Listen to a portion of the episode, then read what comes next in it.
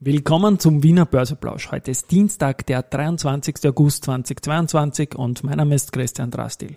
Heute gibt es am Ende der Folge sehr viele Analysen, nämlich sehr, sehr viele Analysen. Im Wiener Börseplausch natürlich wieder das Thema Market hey, and Me. Here's Market and Me,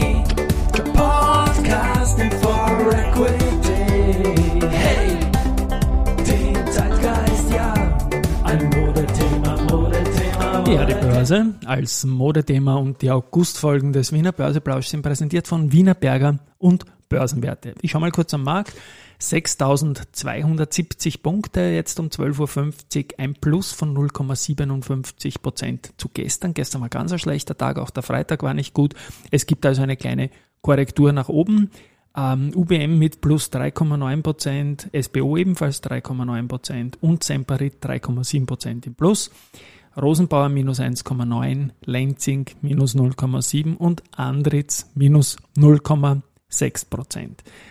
Ich erzähle kurz den Hintergrund zu den sehr, sehr, sehr, sehr vielen Analysen. Die Christine Betzwinkler, meine Kollegin, war jetzt auf Urlaub und insofern war ich da schlampiger und habe nicht alles nachgetragen. Sie hat das jetzt gemacht, deswegen ist jetzt hier doch ein bisschen der Sukkus von einer Woche, aber es sind spannende Kursziele dabei, auch im Zusammenhang mit vielen News, die es so gibt. Zu Wort gemeldet haben sich die Analysten von der Raiffeisen und von der Erste Group, beide zur Strabag. Die haben diese 38,94 Euro pro Aktie, die da jetzt geboten werden, dieses Mindestpreisangebot aus dem Übernahmegesetz, weil das Syndikat sich neu aufstellt, habe ich alles thematisiert, sehen die beide äh, signifikant unter den Kurszielen von 51,50 oder 49,50 Euro und sie empfehlen das nicht äh, anzunehmen, das Angebot. Und ich bin da ein bisschen irritiert, weil der, der Unica-CEO, der Andreas Brandstätter, in einem Interview mit dem Börsenradio gesagt hat, dass der äh, Strabag-Aktienkurs aktuell hoch ist und das Angebot fair ist. Also ich weiß jetzt nicht genau, was die wollen in Summe. Denn man muss schon sagen, die Strabag ist jetzt 15 Jahre fast an der Börse. Am 19.10.2007 ist die gekommen hat sich seither besser geschlagen als der ATX. Äh, der ATX ist in dem Zeitraum ordentlich im Minus, auch die Strabag ist im Minus von 47 auf aktuell circa 39 Euro, weil bei dem Angebot steht jetzt mittlerweile schon, hat aber so viele Dividenden gezahlt, dass in Summe mit Dividenden schon ein positiver Return äh, für Aktionäre drin war, auch nach Steuern. Aber 15 Jahre an der Börse, wenn man jetzt schaut, die Vorgeschichte war die Bauholding, die war 13 äh, Jahre an der Börse. Auch von Haselsteiner und dann kam der Börserückzug, auch bei Strabag Köln kam ein Börserückzug und jetzt 15 Jahre äh, Strabag. Und der Herr Haselsteiner, also der Vater, hat ja beim Börsegang 2007 gesagt, dass man den zweiten Börsegang in Wien nicht mehr so halbherzig machen wird wie die Bauholding Strabag Notierung damals von 1990 bis 2013. Und trotzdem hat es immer wieder so Zwischensteps gegeben, wie zum Beispiel 2012, fünf Jahre nach dem IPO. Da hat man sich mit dem Delisting beschäftigt, da hat zum Beispiel das Wirtschaftsblatt darüber geschrieben auch. Ähm, die Gesellschafter hatten sich damals noch nicht wirklich zu einem Delisting durchgerungen, aber ein Thema war das. Ähm, 2019 auf der Hauptversammlung hat mein Kollege Günter Lunsch geschrieben, dann in einem Bericht darüber, äh, dass ein Aktionär sich geäußert hätte, dass es äh, ein Delisting geben sollte, um wieder in die Nähe des IPO-Preises zu kommen. Also das, all diese Delisting-Gedanken zeigen ja auch, dass der Aktienkurs aus der Sicht von, von Investoren zu gering ist, aber nichts passiert. Und ich denke, man hätte in den vergangenen Jahren durchaus einmal hergehen können und auch etwas in den Streubesitz hinein imitieren, also den Streubesitz mit Kapitalerhöhung ähm, deutlich vergrößern, dann wäre der Titel im ATX, dann hätten wir jetzt nicht diese Situation, dass es, dass es knapp wird. Wie gesagt, ich glaube, man muss da ganz genau hinschauen. Ich wünsche mir, dass die Strabag an, die Börse, an der Börse bleibt. Das ist ein tolles Unternehmen. Und ja, mehr, glaube ich, möchte ich dazu jetzt nicht sagen. Wird man sehen, was da die nahe Zukunft bringt. Zu den Nachrichten ähm, ja, und das, oh ja, eins möchte ich noch sagen. Ähm, Lob an Föstalpine und Wienerberger bei dieser Gelegenheit, das war der Punkt. Die haben nämlich ganz, ganz große Mitarbeiterbeteiligungen ähm, an der eigenen Aktie. Und das sind schon irgendwie Poison Bills für solche Situationen, dass der Streubesitz ausgedünnt wird und auch für, für Übernahmen. Und den Mitarbeitern taugt das auch in guten wie in schlechten Zeiten. Das ist also, glaube ich, eine, eine vernünftige Sache. Die Wienerberger, da ist heuer wieder viel getan. Die Vorstände haben große Insiderkäufe gemacht, aber auch die Mitarbeiter haben ein Programm gehabt. Bei der Föstalpine ist man überhaupt einer der Pioniere von Mitarbeiterstiftungen, Beteiligungen oder so. Und das gefällt mir eigentlich sehr, sehr gut und das ähm, sollten sich mehrere Unternehmen äh, überlegen. Zu den Nachrichten, die Andretz. Da ist jetzt die Tochter Schuler, die die italienische Sovema Group übernimmt. Und da geht es jetzt um Systemanbieter in der Batteriezellenfertigung.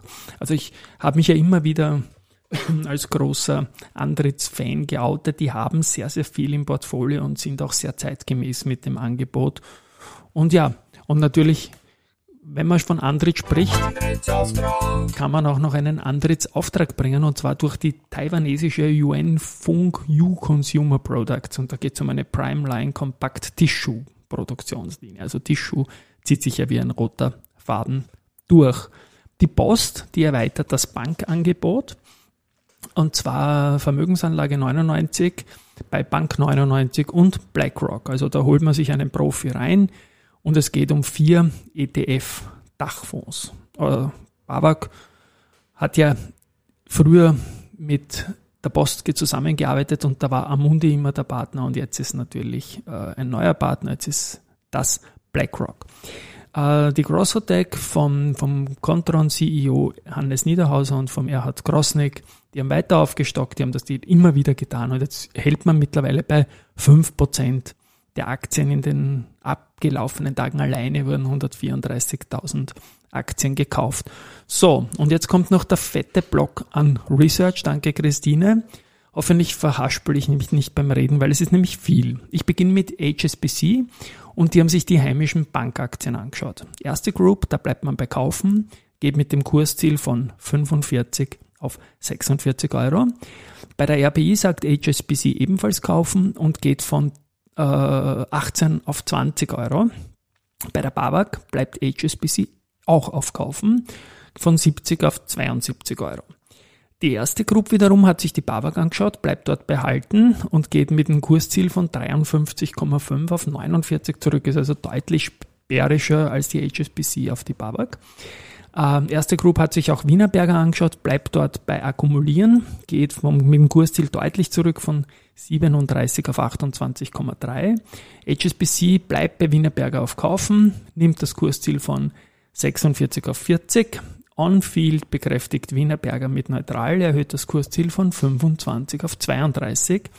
BNB Paribas bleibt bei Outperform für Wienerberger geht von 36 auf 38 hoch, also da gibt es durchaus eine Streuung auch bei der Wienerberger.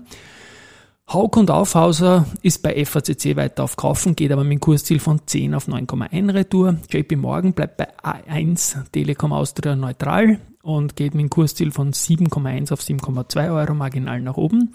Barclays bleibt bei der österreichischen Post auf Underweight, geht mit dem Kursziel von 28 auf 27,3 Euro. Hauk und Aufhäuser bleibt bei Kaufen für Rosenbauer.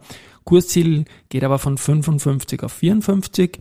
BMB Paribas geht bei der RBI weiter von Outperform aus und erhöht von 16,9 auf ebenfalls 20. Das haben wir davor auch gehabt. Uh, First Berlin reduziert Valneva von Kaufen auf Ad, nimmt das Kursziel von 12,5 auf 12. Eric Securities bestätigt Valneva mit Kaufen, geht aber von 12 auf 11,5. Raiffeisen Research bleibt bei Buy für Polytech, geht dem Kursziel von 7,5 auf 7,0. Jeffries bestätigt Pira Mobility mit Kaufen, nimmt das Kursziel von 106,5 auf 89,8 zurück. Hauk und Aufhäuser bleibt bei SBO auf Kaufen. Kursziel geht von 84 auf 101 hoch. FMR äh, bestätigt Capstraficom mit Halten. Kursziel geht von 16 auf 15,7. Erste Gruppe bleibt bei Trafficom auf Kaufen und kürzt das Kursziel von 22 auf 20. Jetzt werde ich schon müde beim Reden. Wiener Privatbank bestätigt Föstalpine mit Kaufen und reduziert das Kursziel von 37,2 auf 30,8. BNP Paribas bekräftigt Föstalpine mit Outperform, mit dem Kursziel von 32 auf 33. Kepler Chevreux Föstalpine kaufen. Kursziel geht aber von 45 auf 40.